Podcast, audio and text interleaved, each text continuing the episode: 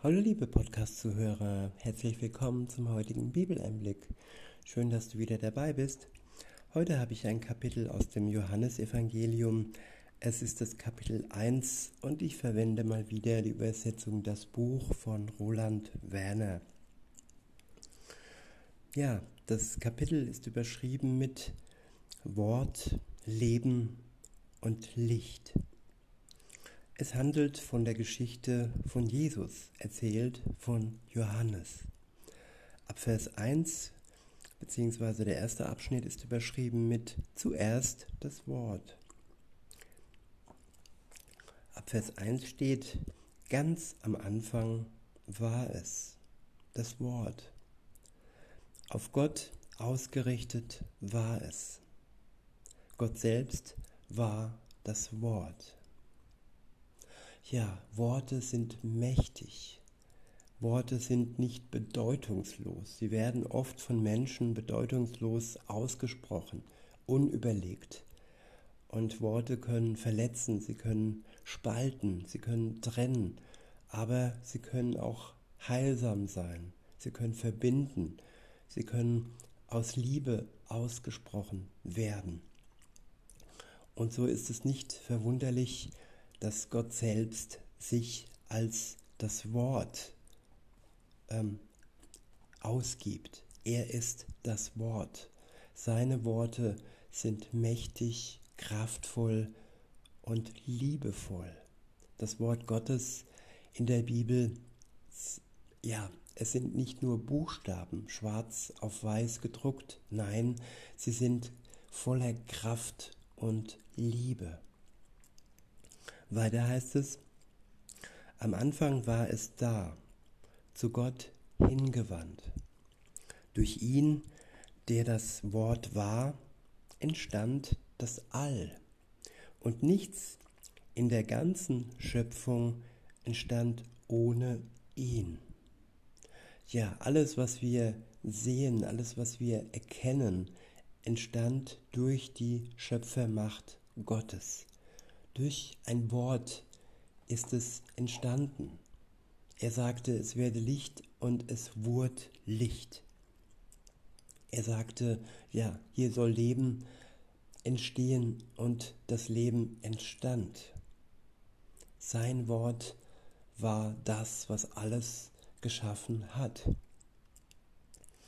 Ab Vers 4 heißt es, und das Leben war das Licht der Menschheit. Ich wiederhole, und das Leben war das Licht der Menschheit. Ja, in der Dunkelheit schien es auf, das Licht. Ja, am Anfang der Schöpfung war alles dunkel. Und Gott hat in der Dunkelheit das Licht geschaffen, das auf geleuchtet ist und die Dunkelheit vertrieben hat. Weiter heißt es, die Dunkelheit konnte es nicht überwältigen. Welch machtvolle Worte. Die Dunkelheit, die so mächtig daherkommt, kann das Licht Gottes nicht überwältigen. Das Licht vertreibt die Dunkelheit. Es zwingt die Dunkelheit in die Enge durch all die ja, Himmelskörper, äh, die Sonne, den Mond, die Sterne und auch in der Nacht leuchten die Sterne. Auch in der Nacht ist der Mond da. Und da, wo alles dunkel ist, da kann Gott uns mit seinem Licht anstrahlen. In unser Herz kann er es hell machen. Auch wenn um uns herum alle in der Dunkelheit herum irren und vernebelt sind und das Licht Gottes nicht erkennen können, wollen, nicht können, weil die Schuld zwischen ihnen und Gott steht und nicht wollen, weil sie festhalten an ihrer Schuld und festhalten an den Taten ja, der dunklen Mächte. Ab Vers 6 heißt es, ein Mensch stand auf, ein Gesandter von Gott. Johannes war sein Name. Er kam, um mit seinem ganzen Leben auf das Licht hinzuweisen. Dadurch sollten sich alle Menschen Gott anvertrauen. Er selbst war nicht das Licht. Ja, diese Verdrehtheit, dass Menschen sich heutzutage als Stars sehen wollen, als Sternchen, die funkeln. Ja, in Hollywood gibt es ja diesen Boulevard mit all den Sternen, wo Menschen, hauptsächlich Menschen, ähm, in Gänsefüßchen verewigt sind. Ja, die Stars der Welt. Das ist nicht im Sinne Gottes, denn sie strahlen mit ihrem menschlichen Licht, das irgendwann ja verblassen und ausgehen wird, wenn ihr Leben beendet ist. Das Licht Gottes aber strahlt in die Ewigkeit hinein, in die Dunkelheit hinein. Und alleine er ist das Licht der Welt. Auf ihn sollten wir uns ausrichten, nicht den Rücken zukehren, sondern komplett in sein Licht schauen. Weiter heißt es, denn das war es, das wirkliche, wahre Licht, das auf jeden Menschen fällt, der in die Welt kommt.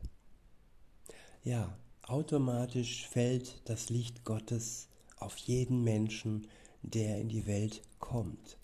Auch wenn er sich für die Dunkelheit entscheidet, das Licht Gottes fällt auf ihn. Und am Ende der Zeit, ja, wird es beim Gericht Gottes alles offenbar machen. Alles, was Menschen im Moment noch versuchen, in der Dunkelheit zu verstecken. Das Licht Gottes wird alles erhellen und auch das, was die Menschen verborgen haben möchten. Weiter heißt es, er war in der Welt, ja, die Welt entstand durch ihn. Und doch hat die Welt ihn nicht erkannt. Ja, der Schöpfer hat alles in Entstehung gebracht. Alles ist durch ihn entstanden. Und wer sich nicht auf Gott ausrichtet und wer seine Schuld ja, festhält, dann steht die Schuld wie eine Mauer zwischen ihm und Gott. Und so kann der Mensch Gott nicht erkennen.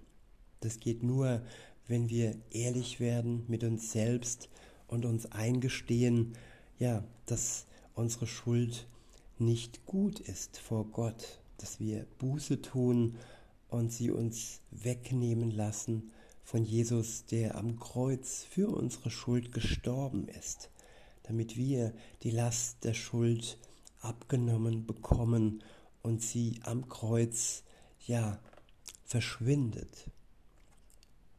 Der nächste Abschnitt ist überschrieben mit Er wohnte unter uns. Ab Vers 11 heißt es, er kam dorthin, wo ihm alles gehörte.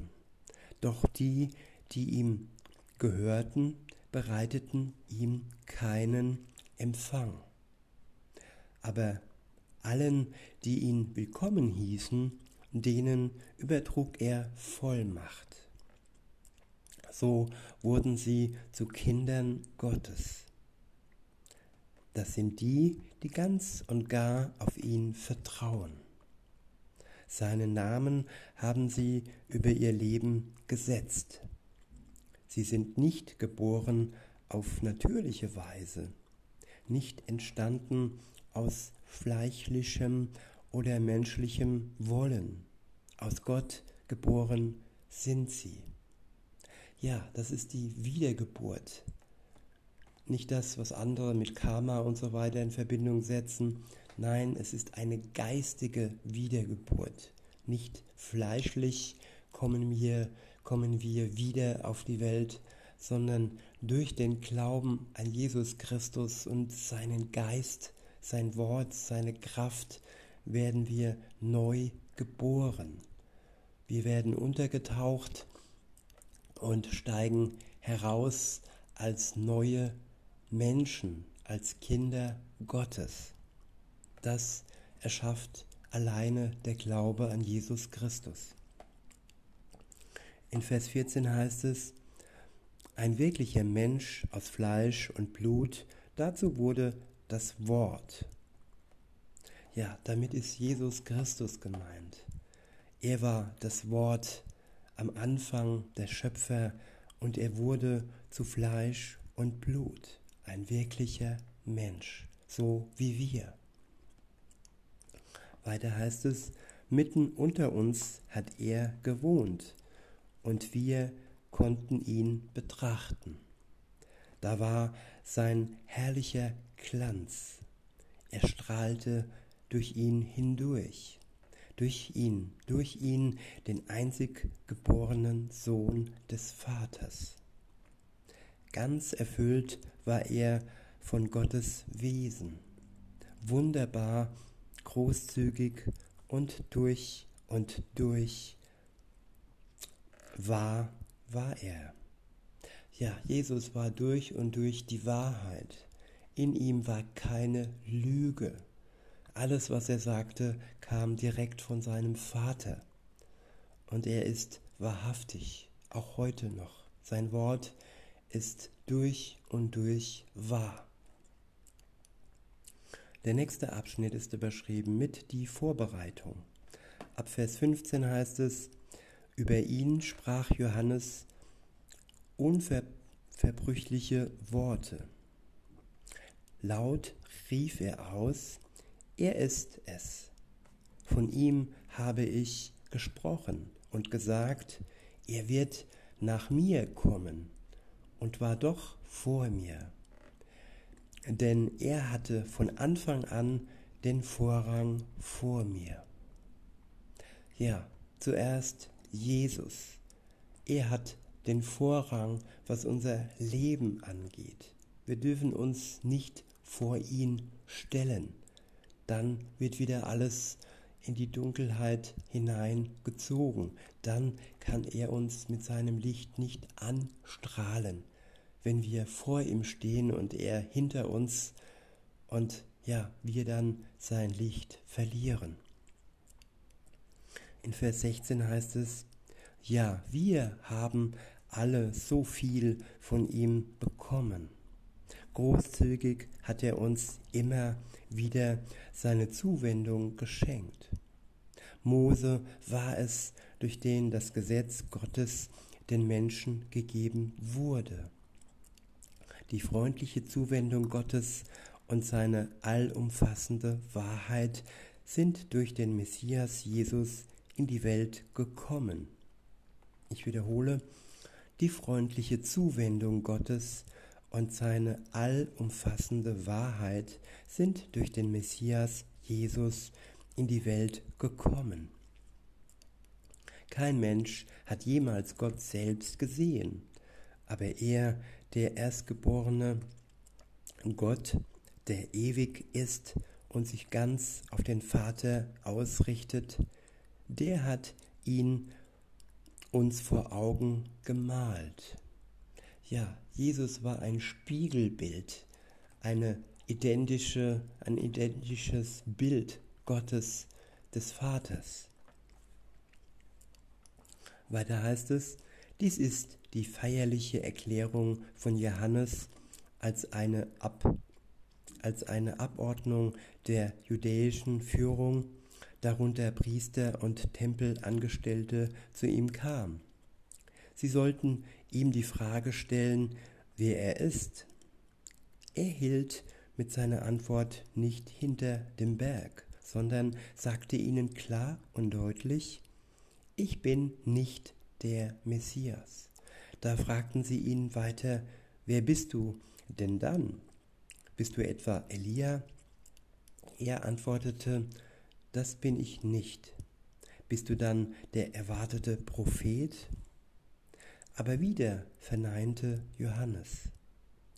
Da sagten sie, wer bist du dann? Denn wir müssen denen, die uns geschickt haben, eine Antwort geben. Was sagst du über dich selbst? Ja, was sagen wir über uns selbst? Eine gute Frage. Johannes ähm, hat folgendermaßen geantwortet.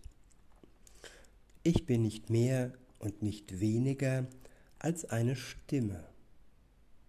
Ja, das ist ja passend zum Audiopodcast. Ja, ihr dürft und braucht in mir nicht mehr und nicht weniger sehen als eine Stimme, die das Wort Gottes weitergibt. Und er allein ist es, der in eurem Leben das Licht senden kann, euer Herz erhält mit seinem Licht und mit seiner Liebe. Weiter heißt es, an einem einsamen Ort ruft sie, bereitet den Weg für Gott, den Herrn. So hat es der Prophet Jesaja vorausgesagt. Es waren auch einige Abgesandte von der Gruppe der Pharisäer da. Sie fragten ihn, warum taufst du dann die Menschen, wenn du weder der Messias noch Elias noch Elia, noch der erwartete Prophet bist. Johannes antwortete ihnen, ich tauche die Menschen im Wasser unter. Aber mitten unter euch ist er schon längst aufgestanden, der, den ihr nicht kennt. Er ist der, der nach mir kommt. Ich bin nicht einmal wert, ihm die Schuhe an oder aus zu ziehen. Ja, auch damit ist Jesus gemeint. Weiter heißt es, diese Begegnung fand statt in der Gegend von Bethanien, auf der Ortsseite des Jordanflusses, dort, wo Johannes damals die Menschen taufte. Der nächste Abschnitt ist überschrieben mit die Erfüllung. Ab Vers 29 heißt es, am nächsten Tag sah er Jesus, der auf ihn zukam. Da sagte Johannes, achtet auf das, was ich sage. Der, der da, der, der da kommt, ist das von Gott auserwählte Opferlamm. Auf ihn wird die Schuld der ganzen Welt gelegt und er trägt sie fort. Ja, ist es nicht wunderbar, dass Jesus unsere Schuld fortträgt? Sie bleibt nicht mehr da, sie ist fort. Ein für alle Male fort. Wenn wir uns auf ihn richten, auf sein Licht und offen und ehrlich ähm, ja, zu unserer Schuld stehen, dann trägt er sie fort. Weiter heißt es, er und kein anderer ist es, von dem ich gesprochen habe. Ich sagte, nach mir kommt einer, der schon vor mir war. Ja, er hat in allem den Vorrang vor mir. Ich selbst kannte ihn auch nicht, doch er sollte allen Menschen im Volk Israel bekannt werden. Genau dazu tauche ich die Menschen im Wasser unter. Dann versicherte Johannes feierlich, ich habe gesehen, wie Gottes Geist wie eine Taube aus dem Himmel auf ihn herabkam und auf ihm blieb. Ja, auch ich kannte ihn vorher noch nicht. Aber Gott, der mich beauftragt hat, die Menschen im Wasser unterzutauchen, der sagte zu mir, der Mensch, bei dem du siehst, dass der Geist Gottes herabkommt und auf ihm bleibt, der ist es. Ja, das war ein eindeutiges Zeichen. Es gibt viele falsche Propheten, auch heute noch. Und wenn wir keine eindeutigen Zeichen von Gott bekommen, dann sollten wir nicht ähm, ja, zu leicht ähm, selbsternannten Propheten hinterher laufen. Er ist der letzte Prophet, nach ihm kommt keiner mehr. Weiter heißt es, er ist der, der die Menschen in die Wirklichkeit des Heiligen Geistes hineintaufen wird. Ja, ich habe es gesehen und kann es bestätigen. Er ist wirklich der Sohn Gottes. Der nächste Abschnitt ist überschrieben mit überzeugt. Ab Vers 35 heißt es, am nächsten Tag stand Johannes wieder dort und zwei seiner Schüler waren bei ihm. Als er Jesus vorbeigehen sah, sagte er, schaut genau hin, dies ist das Opferlamm Gottes. Die zwei Schüler von Johannes, die das hörten, gingen zu Jesus und schlossen sich ihm an. Ja, hier ging es nicht darum, wer wem folgt, sondern es ging darum, ja, dass alle Jesus gefolgt sind. Insofern war Johannes sicher nicht sauer, dass zwei seiner Gefolgsleuten äh, ihn verlassen haben und Jesus nachgefolgt sind. Nein, es ist nicht wichtig, ähm, wer um uns herum ist, sondern dass die, die da sind, Jesus nachfolgen. Weiter heißt es,